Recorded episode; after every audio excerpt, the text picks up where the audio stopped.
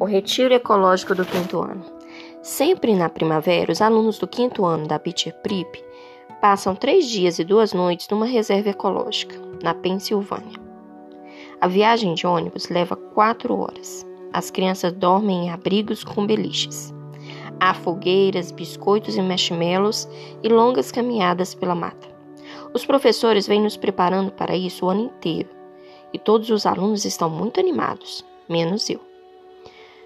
Nem que eu não esteja animado, porque até estou, só que nunca dormi fora de casa e estou um pouco nervoso. A maioria das crianças na minha idade já dormiu fora. Muitas já foram para acampamentos ou ficaram com os avós ou qualquer coisa assim. Eu não. A menos que você conte as internações, mas aí o papai e a mamãe sempre passaram a noite comigo. Nunca dormi na casa dos meus avós nem na, da tia Kate, nem no tio Paul. Quando eu era muito pequeno, não ia porque havia muitas questões, como meu tubo de traqueostomia, que precisava ser limpo de hora em hora, o tubo de alimentação, que devia ser reconectado caso se soltasse. Mas quando fiquei maior, eu simplesmente não tinha vontade de dormir em outro lugar. Houve uma vez em que quase dormi na casa do Christopher.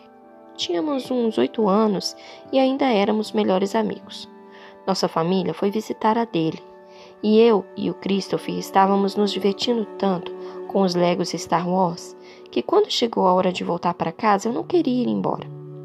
Nós meio que imploramos para que eu dormisse lá até nossos pais deixarem, e a mamãe, o papai e a Via voltaram para casa. O Christopher e eu ficamos acordados até meia-noite brincando. Até que a Lisa, a mãe dele, disse: Certo, meninos, hora de dormir.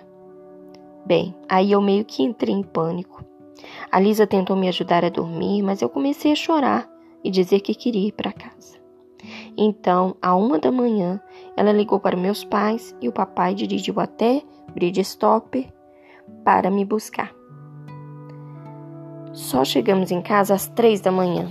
Assim, minha primeira e única tentativa até hoje de dormir fora foi um verdadeiro desastre. E é por isso que estou um pouco nervoso com o retiro ecológico.